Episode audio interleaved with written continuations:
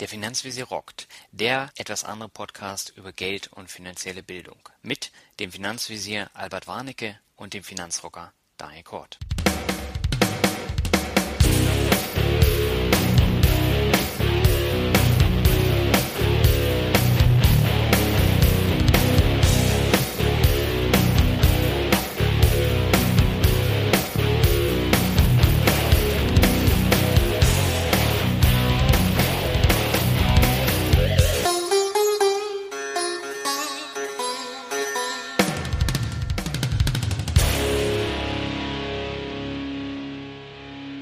Hallo und herzlich willkommen zu einer neuen Folge von der Finanzvisier rockt. Mein Name ist Daniel Kort und mit mir am Start ist der rheinländische Kulturattaché für handgemachte Musik, Albert Warnecke. Ja, hallo, danke. Mensch, das war eine tolle Vorstellung. Willst du jetzt gleich noch auf unser Konzert zu sprechen kommen oder lauern wir dann noch ein bisschen? Oh, ja, das ist eine gute Idee.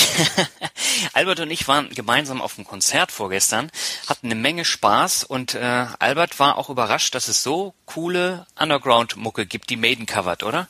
Ja, das war ganz hervorragend. Man muss es sich einfach vorstellen, es war so eine akustische Metal-Band, habe ich auch noch nie gehört. Die waren ordentlich laut, aber war richtig klasse, haben sie wunderbar interpretiert, also war eine richtig klasse Sache. Ich wurde ja nur gefragt von äh, Bekannten, äh, die sie auch schon ein paar Mal im Logo waren, in jüngeren Jahren wohl, ja, ob denn der Schweißzyklus eingesetzt hätte. Das muss irgendwie so sein, dass dann, wenn der Wagen richtig voll ist, der Laden, dann wird so heiß, dass der Schweiß dann von der Decke tropft. Meine ich, nein, es wäre gemäßigt gewesen. Man hätte auch keine Stiefel gebraucht, sondern normale Schuhe hätten gereicht.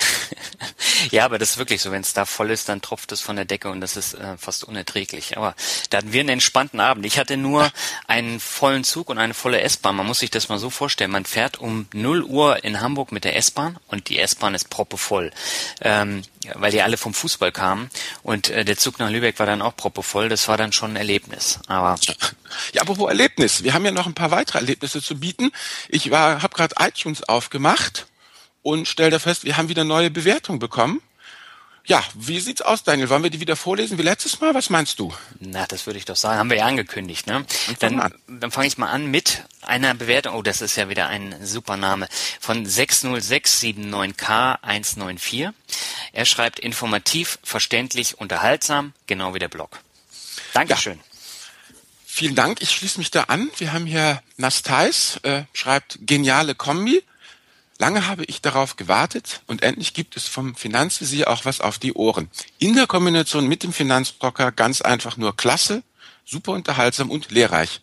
Wird wahrscheinlich der beste Finanzpodcast werden. Ja, wir, wir werden uns anstrengen, diese Prophezeiung zu erfüllen. Vielen Dank. Ja, vielen Dank, Nastais. Ich habe noch eine Bewertung von Hubert Berlin und Hubert Berlin schreibt, guter Podcast. Vielen Dank auch dafür. Ja, gut. Ja, worüber reden wir eigentlich heute, Daniel? Heute haben wir ein sehr spannendes Thema. Und zwar geht es um das Thema Schulden. Und ähm, Schulden sind ja so alt wie die Menschheit selbst.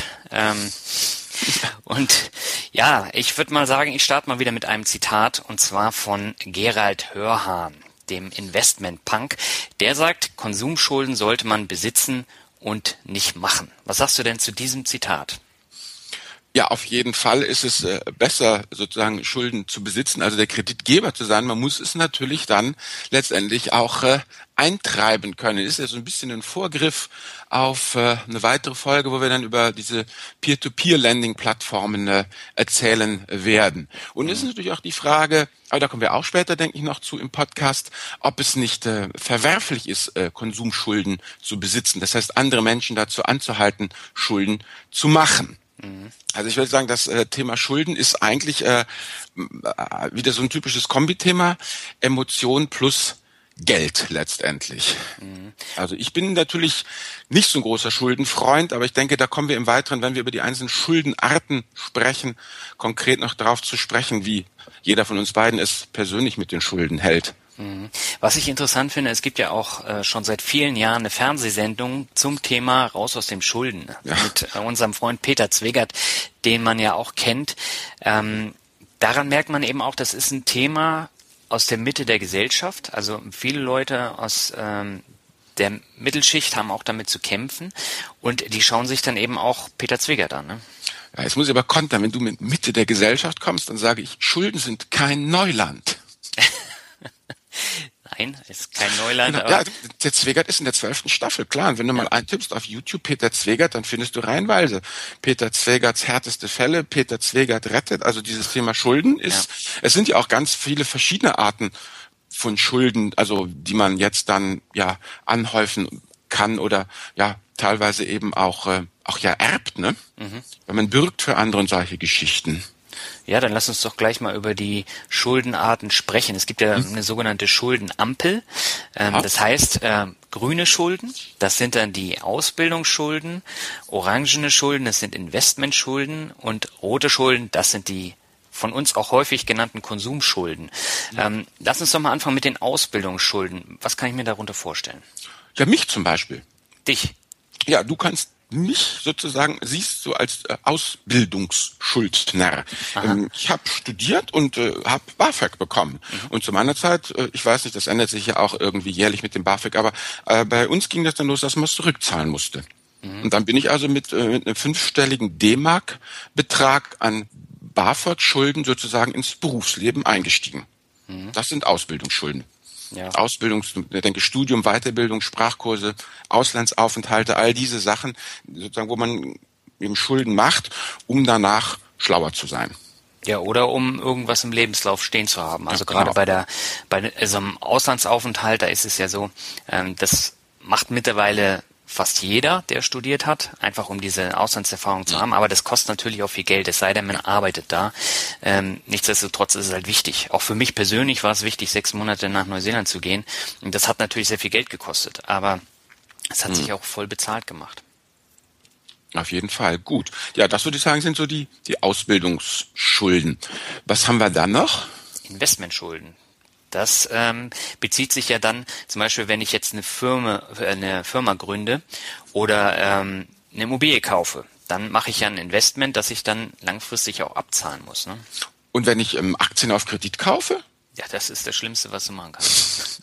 Ja, was wäre das? Ist das dann für dich schon rot? Ist zwar keine Konsumschulden eigentlich, sind das ja auch Investmentschulden, oder? Das ist dunkelrot, ja, es sind Investmentschulden, aber letztendlich, äh, was machst du denn, wenn die Märkte zusammenbrechen und äh, die Schulden dann noch größer werden, mehr oder weniger? Ja, ja. Also, das, da hast du recht. Ja, deswegen da raten wir definitiv von ab.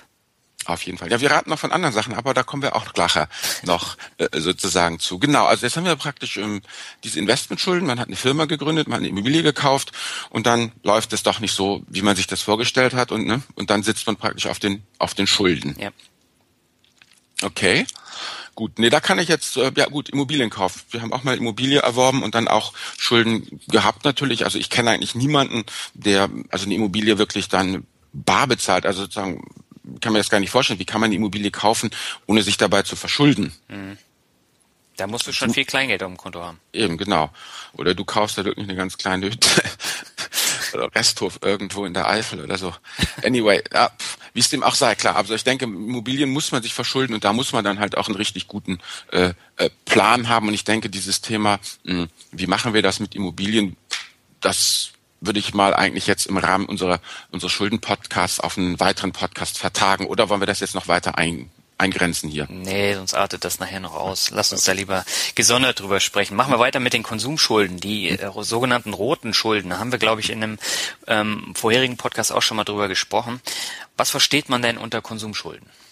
Ja, Konsumschulden ist für mich sozusagen, wenn ich einfach äh, ja dieser null Prozent Finanzierung im Möbelhaus oder im Mediamarkt nachgebe, wenn ich einfach Dinge erwerbe, kaufe, die ich dann ver konsumiere. Das Sofa ist nach fünf Jahren auch nichts mehr wert, der Fernseher nach zwei Jahren. Also einfach, wenn ich Geld ausgebe, um das ich nicht habe, um mir Dinge zu kaufen, die ich nicht brauche, um Leute zu beeindrucken, die ich nicht mag. Das ist ja dieser sehr klassische äh, äh Slogan sozusagen, wo ich persönlich ja in jungen Jahren war ich ja immer diese Idioten, was machen die Konsumschulen, das sind ja alles Trottel und wie kann man nur so bekloppt sein jetzt mit äh, ja steigendem Alter werde ich da etwas milder und würde dann auch mit dem äh, Finger durchaus auf die Banken zeigen, denn wenn ich äh, hier bei uns jetzt zur Bücherei fahre, in, dann komme ich an so einem kleinen Platz vorbei, so das urbane Zentrum von Poppenbüttel.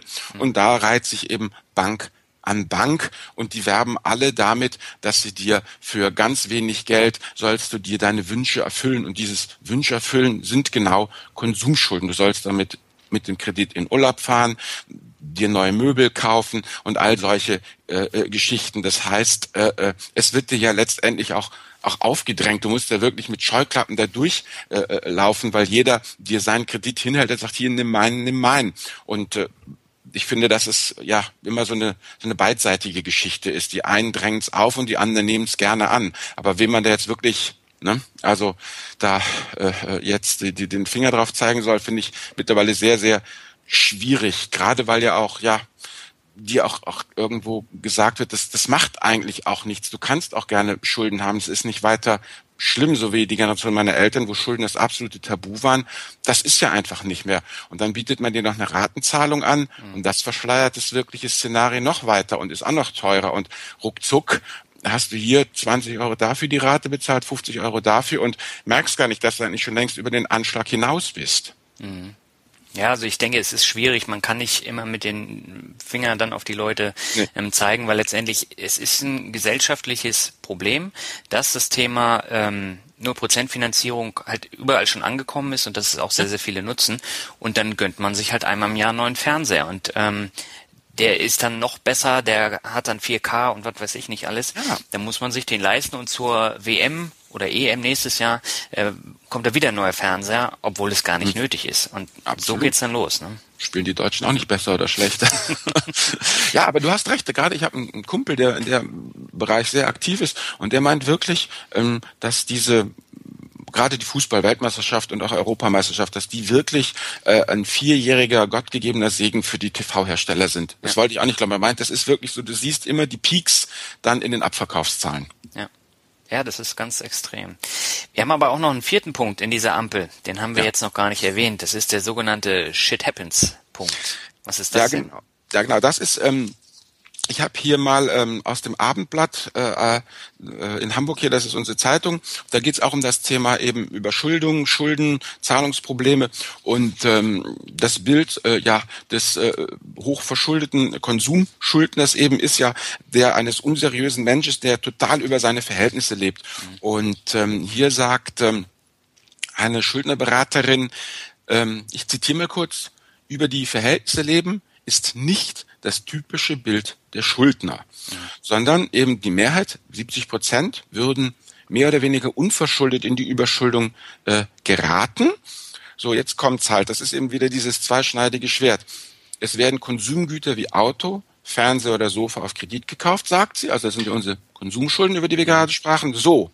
Und es geht alles irgendwie noch. Das kriegen die Leute noch gehandelt. Aber jetzt kommt eben genau dieses Shit happens. Und das ist eben Krankheit, Arbeitslosigkeit oder Trennung. Und dann, ja, dann funktioniert halt diese ganze tiptop ausbalancierte Geschichte nicht, weil wenn man sich trennt, klar, braucht man auf einmal zwei Wohnungen, womöglich zwei Autos, dann verschiebt sich auf einmal der Geldbedarf massiv mhm. oder eben bei Krankheit und Arbeitslosigkeit bricht die Einnahmenseite weg und dann funktioniert das Ganze nicht mehr. Und da sind wir ja auch in unseren letzten Podcasts eben ne, schon zum Thema Vermögensbildung, wo wir immer sagen, diese drei bis sechs äh, äh, äh, Gehälter auf dem Tagesgeldkonto als Notreserve. Und wenn das halt alles nicht vorhanden ist, dann ja, dann schlägt sowas halt brutal und voll durch. Mhm. Ja, ich habe das zum Beispiel gemerkt, als ich nach dem Volontariat Arbeitslos war in Hamburg und ähm, da habe ich nicht so schnell einen neuen Job gefunden.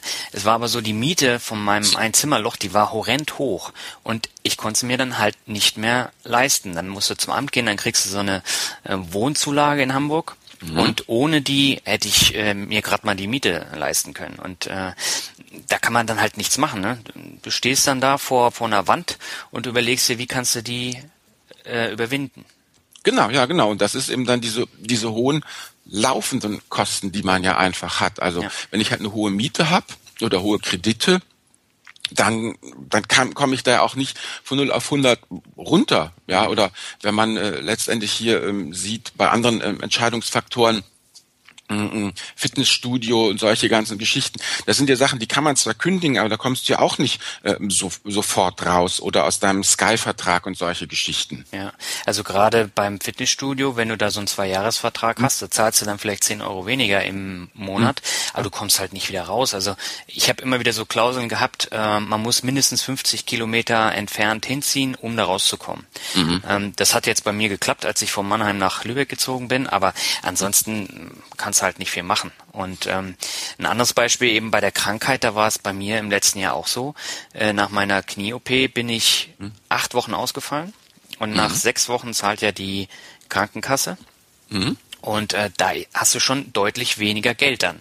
Und wenn du ähm, gerade auf, äh, auf dem Dispo lebst, dann hast mhm. du ein Problem. Ähm, und das wird ja dann nochmal ähm, weniger, wenn du jetzt eine Reha-Maßnahme hast, die hatte ich mhm. ja dann auch noch, dann ähm, zahlt nicht mehr die Krankenkasse dein Gehalt, sondern eben die Rentenversicherung. Mhm. Und da kriegst du dann auch weniger als beim normalen äh, Gehalt. Und äh, wenn du dann wirklich schon Dispo-Schulden hast auf dem Konto und monatliche Kosten, dann beginnt äh, dieser Schuldenkreislauf. Ja, genau, so kommt man dann nämlich rein. Genau, und dann hat man noch hier womöglich noch, noch einen Handyvertrag. Das, das ja. ist, denke ich, auch noch eine der, der großen Geschichten, die die Leute dann äh, äh, reinreißen. So die Kombination eben hohe Miete und diese hohen laufenden ja, Verträge, die man sich dann eben ans, ans Bein bindet, aus dem man nicht rauskommt. Mhm. Okay, sag mal, wenn man ähm, Entertainment-Geschichten wie äh, Club gehen oder Kneipentouren oder solche Geschichten, das kann man natürlich äh, von 0 auf 100 gleich einstellen, rein wenn es ums Geld geht. Aber damit ähm, gibt natürlich auch, einen Teil seines, seines Freundeskreises ja auf. Ja. Also man geht ja nicht, du gehst ja nicht allein in die Disco oder, oder in die Kneipe, sondern immer mit, mit, mit Kumpels. Und wenn du da massiv sparst, dann wirkt sich das natürlich auch auf dein Sozialprestige aus. Mhm.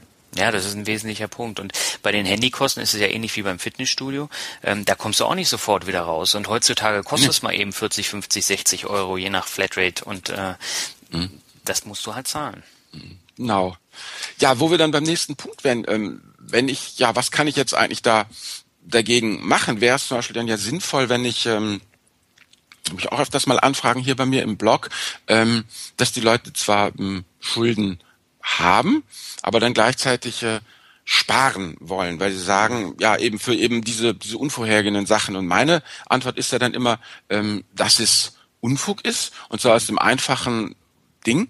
Die Schuldzinsen sind ja eigentlich immer höher als die Guthabenzinsen. Also du zahlst ja für die, weiß ich, was zahlt man hier für einen, einen, einen Dispo-Kredit? Das sind doch meistens über zehn Prozent, ne? Ja, das sind über zehn Prozent. Äh, das ist jetzt auf den ersten Blick gar nicht so viel. Das sind dann mal halt ein Euro irgendwas, dann zwei Euro irgendwas. Aber das summiert sich ja und wird ja immer mehr. Genau. Also du hast diese hohen Schuldzinsen, die die Guthabenzinsen immer über, äh, übersteigen. Und jetzt muss man natürlich sozusagen die, die risikoabhängige äh, Rendite da auch betrachten. Und dieses Risiko beim Tilgen ist ja gleich null. Die Bank muss ja das Geld nehmen. Also sie kann ja, äh, das klingt immer so komisch, die Bank muss das Geld nehmen. Ja, aber doch, die Bank ist ja verpflichtet, dann, wenn du dein Dispo zurückzahlen willst, das Geld anzunehmen. Mhm. Denn ich denke, wenn die Bank nicht dazu verpflichtet werde, dann würde sie den Teufel tun. Also was, was, was Bestes kann mir als Bank denn nicht passieren, wenn ich dich schön immer, weißt du, mit paar hundert Euro im Dispo halte. Ja. Also billiger komme ich ja gar nicht an mein Geld. Mhm. So, und das bedeutet letztendlich aber, dass man für Schuldenrückzahlen immer ein besseres Renditeprofil hat, als man es je mit einem Guthaben äh, gleichen Risikos hinbekommen wird. Mhm. Und was da auch noch inhärent drin steckt, da hatten wir auch eine Diskussion hier auf meinem Blog. Ähm, da ging es um das Thema, ob man so ein Haus äh, kaufen soll oder eben ein Wertpapierportfolio anlegen soll. Und da meinte ein Leser, naja, bei den heutigen Zinsen ist es doch äh, vollkommen, vollkommen egal, ähm, ob ich acht, zwölf oder 20 Jahre meine Schulden zurückzahle, weil ähm, ich habe einen so sensationell niedrigen äh, Zinssatz für meine Schulden und mit der Börse, da kommen wir auf das zurück, was, was ich dich ja vorher gefragt habe, mhm. ob ich nicht doch auf Kredit kaufen soll, er hätte sozusagen mit seinen ETFs, mit seinen Anleihen, würde er das ja alles tiptop schlagen und damit wäre das doch eine wunderbare Geschichte. Und meine Antwort war dann einfach, nun ja, auf dem Papier auf jeden Fall. Aber hm, ja, eben shit happens, man weiß nie, was weiter passiert im eigenen Leben, was die Zinsen machen da so und letztendlich, wenn man es mal ganz plump und stumpf ausdrückt, hm, wenn du sagst, ich könnte meine Schulden in acht Jahren zurückzahlen, entscheide mich aber, ähm, sie erst in 20 Jahren zurückgezahlt zu haben, sauber auf Excel ausgerechnet, ja, nix, äh, keine Jongliererei. Mhm. Dann gibst du aber trotzdem dem Leben ja zwölf Jahre Zeit, die ordentlich in den Hintern zu treten. Ja. Und das muss eigentlich nicht sein. Also von daher würde ich beim Thema hm, Schulden, also das ist jetzt meine persönliche Meinung, immer, immer, immer, immer davon abraten, Excel anzuwerfen und zu versuchen, irgendwelche Arbitrage-Geschäfte da auf die Beine zu stellen. Also dass man sagt, ich habe Schulden von ähm, x Prozent und ich kann auf der Einnahmenseite mit dem Geld, wenn ich es nicht zurückzahle, äh, äh, Gewinne von 2x sozusagen äh, erwirtschaften und dann äh, äh, mache ich über meine Schulden Geld. Also das ist eine Sache, das muss man dann wirklich gewerbsmäßig machen. Also wenn ich eben ähm, Investmentschulden aufnehme für Immobilienkauf oder solche Geschichten, mhm. da mag das alles funktionieren. Aber bei Privatleuten würde ich immer sagen, tilgen, tilgen, tilgen, schuldenfrei sein. Ja, vor allen Dingen ist es doch total waghalsig jetzt zu sagen, ja, meine ETFs, die steigen ja und hier und da. Und was passiert denn, wenn in fünf Jahren so ein mega Börsencrash ist, so wie ja. noch schlimmer als 2008? Dann ist es auf einmal 60 Prozent äh, im, im schlimmsten Fall weniger wert. So, und dann? Ja, dann ist ganz einfach, was dann passiert. Das kriegt die Bank auch mit. Und wenn du womöglich die, ja doch, wenn du die ETFs als Sicherheiten, weißt du, wenn du was Sicherheiten hinterlegst, mhm. dann fangen die an, diese, das kommt ja dann, sollten wir vielleicht auch mal irgendwann machen, dieses Fachwort Margin Call. Mhm. Dann ruft sich die Bank an und sagt, ja, hm, deine Sicherheit, deine Margin, die funktioniert nicht mehr so richtig. Äh, bitte nachschießen. Mhm. Sonst bist du unsicherer Kandidat. Und dann geht das Ganze ins, ins Rutschen. Ja gut, oder man, man wird krank man wird arbeitslos, man, die Ehe geht kaputt und, und man lässt sich scheiden. Und dann auf einmal äh, äh, steht man da und äh, muss Dinge tun und dann hat man noch die ganzen Schulden am Hals. Also von daher würde ich da immer sagen, weg, weg mit den Schulden. Egal, ob sich das jetzt auf dem Papier rechnet oder nicht. Es rechnet sich auf jeden Fall meiner Meinung nach immer und zwar sowohl finanziell, weil man einfach sich die Fragilität wegarbeitet, äh, weil man Optionen sich offen hält und auch ähm, wegen des moralischen Aspekts. Wie gesagt, hattest du jemals Schulden, Daniel? Nein, also äh, das waren ab und zu mal so ein paar Dispo-Schulden während des Studiums mhm. oder wenn ich jetzt zum Beispiel ähm, beim Zahnarzt so eine ähm, mhm. Kronengeschichte gemacht habe, die war dann auf einmal auch sehr teuer, die habe ich dann halt in Raten bezahlt, aber ansonsten äh, versuche ich das, wenn es geht, zu vermeiden. Warum eigentlich? Ich habe ein besseres Gefühl damit. Aha, siehst du, ein besseres Gefühl damit. Und da wären wir schon bei Fjodor M. Dostoevsky. Schuld und Sühne. Ja, Schuld, Schulden, ja, das, das ist ja ein hochemotionales und auch äh, äh, mo moralisches Thema. Also das mhm. gehe ich auch konform mit dir. Ich ähm, habe auch zugesehen, dass ich unsere, dass wir unsere Schulden schnellstmöglich ähm, zurückzahlen, einfach eben, weil man da ein besseres Gefühl bei hat. Und da gibt es eben auch Studien, die sagen, genau das, ja. Wenn du krank, wenn du, wenn du wirklich viele Schulden hast, wenn du überschuldet bist, dann wirst du auch häufiger krank, ja. Stress, Schlafstörungen, Stimmungsschwankungen, Angstzustände, ja. Also, mh, ganz ehrlich, wenn du morgens, wenn du nach Hause kommst von der Arbeit und dann machst du halt deinen Briefkasten auf, oder? Ja. Dann machst du, holst du das Zeug raus und, und fertig, oder? Aber du hast nicht schon ab Hamburg schweißfeuchte Hände, was jetzt wieder im, im Briefkasten drin liegt. Jetzt überleg doch mal, wenn du jeden Tag deinen Briefkasten, ja, mit zitternden Händen aufmachst, was da jetzt wieder für Mahnungen, Gerichtsvollzieher und dies und das drin liegt, ja. das macht dich doch auf, auf Dauer äh, fertig. Ja, es gibt aber auch Schuldner, die blenden das komplett aus. Ne? Die machen die äh, Poster nicht auf, die lassen es liegen und irgendwann steht der Gerichtsvollzieher dann vor der Tür. Genau. Die Fälle gibt's ja auch. Ja klar, und das sind die eben. Und dann, was ihnen dann oft auch noch hilft, das war der zweite Teil von dieser Studie, ist genau, wie blende ich am besten aus? Mit dem plumpen trinkt dir das Leben schön. Da kommen dann diese Suchteffekte auf einmal ja. noch rein, ne?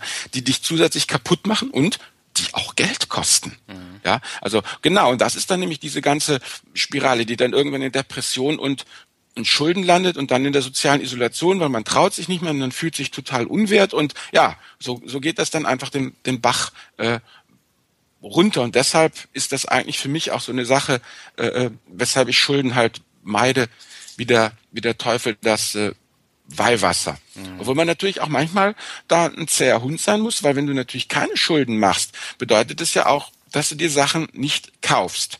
Und dann kannst du auch bei dem Wettrüsten eben nicht mitmachen. Ja, dann fährst du halt ein Opel und kein BMW. Und ja, und das, das musst du halt abkönnen. Ja, und das andere ähm, Problem ist halt, wenn du ähm, vernünftig sparst, keine Schulden hast, ähm, dann kann das Amt beispielsweise, wenn du jetzt äh, in Hartz IV abrutschen solltest, mhm. kann es auf deine Ersparnisse zugreifen. Wenn du Schulden hast, kann das Amt das natürlich nicht. Klar. Ja. Ja gut, dann müsste man ja eigentlich äh, sozusagen empfiehlst du dann ein richtig hartgesottener Schuldner sein, der einfach Schulden macht, Schulden macht und dann äh, äh, ja was passiert dann eigentlich, wenn man dann immer mehr Schulden macht? Tja, dann landest du irgendwann in der Privatinsolvenz oder in der Überschuldung. Und äh, das ist nicht sehr schön. Genau. Aber das war, wenn ich das richtig sehe, ganz gute Überleitung, oder? Zu unserem Finanzbegriff der Woche. Wollten wir nicht genau über diese Themen plaudern, Privatinsolvenz oder Überschuldung? Jetzt wissen wir, wie man hinkommt. Gibt es eigentlich einen Unterschied äh, zwischen Privatinsolvenz und Überschuldung oder sind das Synonyme? Ähm, das ist eine gute Frage. Also Überschuldung, das ist ja der Moment, wo du exzessive Schulden hast, die hm. man nach menschlichem Ermessen nicht mehr aus den vorhandenen Einnahmen oder aus dem Vermögen beseitigen kann. Mhm. Ähm, das ist sozusagen der erste Schritt. Und der zweite Schritt ist dann die Privatinsolvenz, wo ich versuche, aus diesem Status der Überschuldung wieder rauszukommen. Ah, okay, gut. Also ich bin erst überschuldet und irgendwann blende ich es nicht mehr aus und akzeptiere es und versuche dann, mich über die Privatinsolvenz wieder zu befreien und genau. eben äh, äh irgendwann ein schuldenfreies, einen neuen Staat zu bekommen. Mhm. Genau, bei der Privatinsolvenz ist es ja so, äh, da gibt's dann äh, meines Wissens drei Schritte. Das heißt, du hast einen ersten Schritt, wo es dann um den freiwilligen Schuldenerlass geht. Das heißt, mhm. wo dir jetzt Unternehmen, bei denen du Schulden hast, ähm, die Schulden zumindest zum Teil dann erlassen. Der zweite Schritt ist ein Gang vor Gericht, ähm, wo das dann praktisch auch nochmal festgehalten wird. Und der dritte mhm. Schritt, ähm, das sind dann sechs Jahre ohne Schulden, die du mhm. erreichen musst. Und dann bist du raus aus der Privatinsolvenz. Okay, und dann kann man wieder wirklich neu, neu anfangen. Ja, hoffentlich nicht mit neuen Schulden. Nein, nein, das ist klar, aber dann bist du erstmal wieder wirklich auf, also das sozusagen, was beim Computer der dicke rote Reset-Knopf ist. Ja, genau. Okay. Dauert sechs Jahre, also lange Zeit und äh, ja klar. Sechs Jahre mehr oder weniger Scham, wo du dir immer denkst, oh Mann, wie kann sowas passieren? Und manchmal kann man ja gar nichts für. Das ist ja. dann diese Shit Happens Geschichte. Genau, aber wie gesagt, hier in meinem äh, Artikel vom, vom Abendblatt, ähm, da war auch eben angegeben, welche Summe das eben äh, war, weil, weil wir ja gesagt haben, mach menschlich, aber messen kommt man da selber nicht mehr raus. Ja, wir reden halt von im Schnitt 34.000 Euro. Das ist ja echt ein Haufen Geld. Ja. 34.000 Euro, das sind ja, äh, äh, ja, ein bis anderthalb, äh, äh, also das sind ja Nettojahresgehälter, über die wir hier reden. Brutto ist das ja noch viel mehr, weil die Schulden hast du ja netto. Brutto musst du ja dann doch mal deutlich mehr verdienen. Ja ganz wesentlicher Punkt. Ähm, ich habe auch noch eine Statistik gesehen, ja. ähm, wo man das aufgeschlüsselt hat, ähm, was die Schuldenursachen sind, also auch für die Überschuldung. Und mhm. da sind wirklich fast 30 Prozent äh, Arbeitslosigkeit und die damit mhm. verbundenen Einkommenseinbußen, 13,5 mhm. Prozent Änderung der Lebensumstände durch Trennung, Scheidung, Tod des Partners, 8,6 mhm. Prozent unwirtschaftliche Haushaltsführung. Das ist dieses okay. Konsumverhalten, was wir immer äh, anprangern. Ähm, 9,8 Prozent Erkrankung, Sucht oder Unfall. 9,5 Prozent gescheiterte Selbstständigkeit, Existenzgründung und 4 Prozent gescheiterte Immobilienfinanzierung. Das ist ja überschaubar, ne? Du, ganz ehrlich, diese Zahl, also das klingt vielleicht jetzt super zynisch, aber dass es nur vier Prozent sind wegen der Immobilien, mhm. das finde ich total toll, weil das für mich umgekehrt zeigt, dass die Leute eigentlich null Prozent, also diese Billigzinsen hin, Billigzinsen her, doch alle, also fast alle doch sehr, sehr seriös und solide finanzieren. Mhm. Also das muss man auch mal sehen. Also das heißt, dieses Thema, also ich wäre davon, ich hätte die gescheiterte Immobilienfinanzierung sicherlich eher im Bereich der unwirtschaftlichen Haushaltsführung oder höher noch angesetzt, so rein spontan. Also das heißt, die meisten Immobilien werden eben doch gescheit finanziert. Ja. Aber wenn man jetzt so eine Situation hat, also beispielsweise Arbeitslosigkeit jetzt als ähm, höchster Punkt oder höchste ja, Ursache, was mache ich denn dann? Ja, also dann denke ich, das ist halt genau das, dass eigentlich dieses ganze Thema Finanzen und ETF und tralala ist ja alles ganz schön und gut, aber letztendlich muss man immer sich drum kümmern, dass man zusieht, dass man einen, einen, Job hat, dass man einen Beruf hat. Ja, du musst sofort anfangen äh, zu suchen und dann auch, und das ist halt das übliche, üble. Klar kann man dann immer sagen, ja, ne, sagen die die ganzen Karriereberater, ja, sie müssen räumlich mobil sein. Ja, dann ziehst du für einen Job was von München nach Hamburg oder wie. Das machen doch die wenigsten. Ja, ich würde sagen, man muss einfach unbedingt versuchen, wieder in, ähm, in Lohn und Brot zu kommen. Oder wenn man halt diese Zahl kennt, im Vorfeld schon aktiv werden. Ich glaube eigentlich, wenn das Kind in den Brunnen gefallen ist, dann hast du ja wenig Optionen. Was willst du noch großartig machen, wenn du arbeitslos bist, wenn du ans, an den Ort gebunden bist? Dann geht halt die Krebserei einfach los. Ich glaube, man müsste schon weit im Vorfeld, also eigentlich die, die wichtigste und vernünftigste in meinen Augen jetzt hier auch, aber wir sagen hier Finanzpodcast, ist es im Vorfeld, ähm, die Antennen aufzusperren, mhm. ja, den Flurfunk ernst zu nehmen und äh, sie dafür eben nicht die Augen zu verschließen und zu versuchen, äh, äh, rechtzeitig entweder den Abschwung zu schaffen oder ja. Peter Zwegert. Peter Zwegert. Oder Schuldenberater. Also, Schuldenberater. Ja. Wo findet man denn welche? Ja, ich würde, also ich persönlich würde einfach ähm, bei der Verbraucherzentrale gucken, ganz mhm. klar bei der Verbraucherzentrale gucken und äh, dort äh, äh, nachgucken. Das Problem mit den Verbraucherzentralen ist eben, dass ähm, die ähm, ja, die Erstberatung ähm, hat sich, ähm, wie hier in meinem Artikel steht, also zumindest ich kann nur für Hamburg sprechen, mhm. äh, hast du eine Wartezeit ähm, von bis zu zwei Monaten. Boah. Das ist, dauert ja gut, aber die sind total stolz, weil sie hatten vor einiger Zeit wohl noch eine Erstberatungswartezeit von fast einem halben Jahr, also sechs Monate.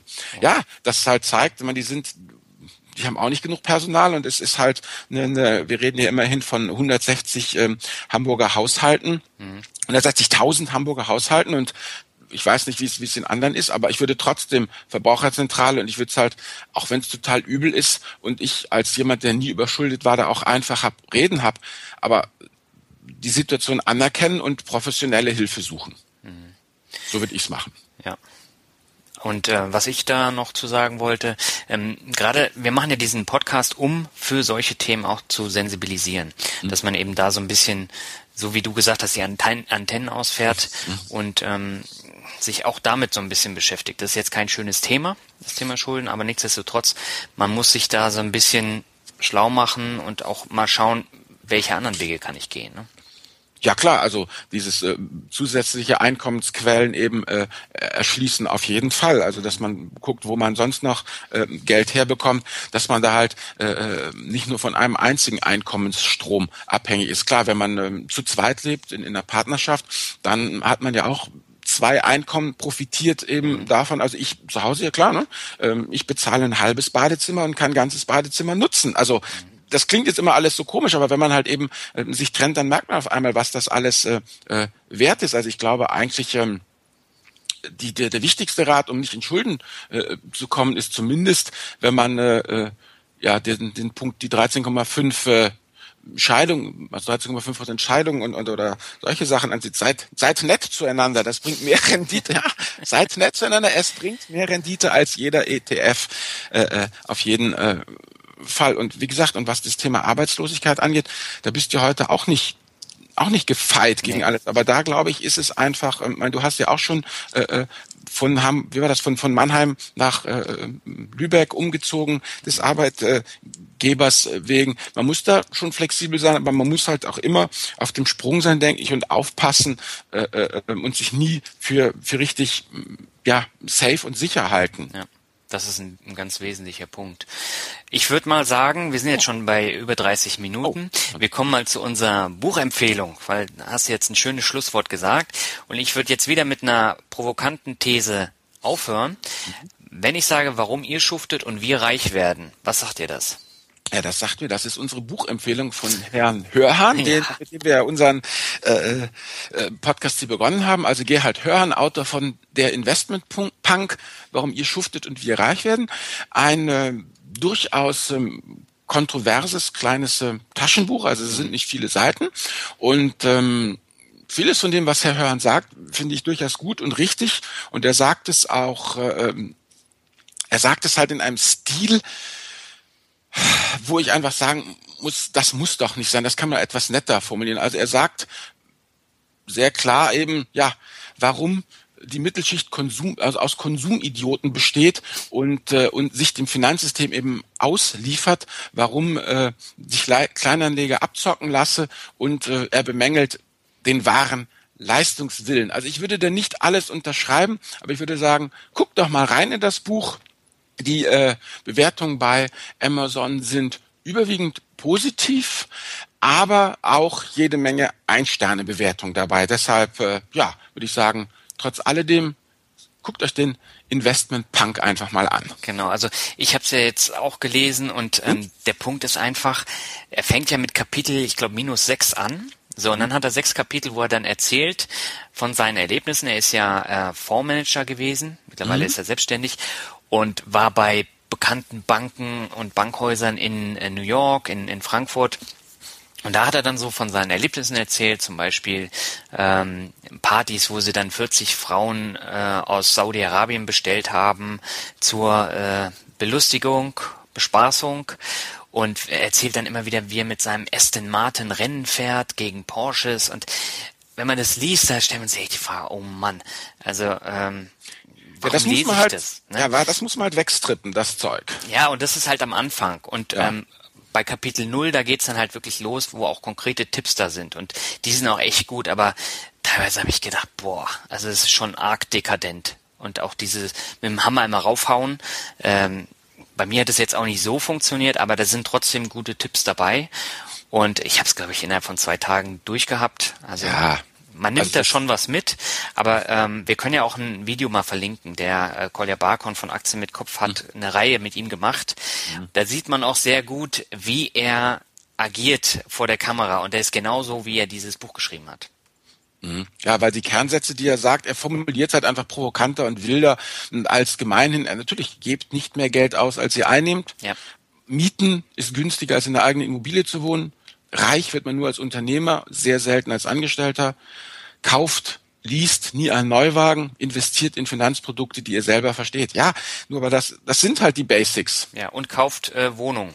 Also er ja. kauft ja Wohnungen äh, im großen Stil, der hat jetzt glaube ich schon über 100 ähm, nicht nur in Deutschland, sondern ich glaube auch in Wien. Und ähm, sein eigenes Büro in Wien hat er aber gemietet für 2000 Euro mit einem ganz tollen äh, Blick auf den Stephansdom. Hm. Und äh, das ist schon interessant, was er da äh, teilweise dann schreibt. Aber letztendlich hat nicht jeder die Möglichkeiten, jetzt über 100 Wohnungen zu kaufen. Um Gottes Willen. Will ich das? nee. Ich bin, na gut. Das ist nochmal unser nächster Podcast. Okay. Äh, genau, dann würde ich sagen, ähm, ja. kommen wir nochmal zum kleinen Fazit. Thema Schulden. Ich würde jetzt mal sagen, wir haben jetzt festgestellt, Schulden sind schlecht, weil sie einem die Optionen nehmen. Willst ja. du das unterstreichen? Auf jeden Fall. Das ist es. Und es gibt, denke ich, zwei Arten von Schulden. Die Konsumschulden. Da muss man sich einfach selber an die Nase fassen und fragen, will ich das, muss ich das? Mhm. Und eben diese Schulden, in die man reingerät, weil man arbeitslos wurde, weil einfach ein Schicksalsschlag zuschlug. Da kann man natürlich nur bedingt was machen, aber da hilft es einfach, ja, mit Radar zu arbeiten, einfach nicht davon auszugehen, dass man seine momentane Zukunft linear fortschreiben kann, sondern einfach, ja eben, sich zu überlegen, welche Optionen gibt und wie wahrscheinlich sind die und sich da ein bisschen Gedanken zu machen. Und denke ich, das Aller, Allerwichtigste eigentlich für die meisten Deutschen ist es, die eigene Arbeitskraft um jeden Preis zu schützen. Genau, Humankapital. Ja. Ganz wesentlicher Punkt. Ähm, ja, und was ich noch sagen würde, die, die Null ist beim Konto eigentlich die Grenze, wenn es möglich ist. Ja. Ähm, das heißt, nicht in den Dispo, ähm, sondern versuchen dann eben, ja, bei 5 Euro zu bleiben, bei 10 Euro, was auch immer, aber Hauptsache, man hat äh, da die Null stehen. Eine schwarze Auf jeden Zahl. Fall. Die schwarze Null. Die schwarze Null. Ja. Mit der schwarzen Null beenden wir jetzt den Podcast, würde ich mal sagen. 38 ja. Minuten haben wir jetzt geschafft. Ähm, rekordverdächtig, aber ich denke, ähm, wir brauchten auch ein bisschen mehr Zeit, weil das Thema sehr, sehr viel beinhaltet.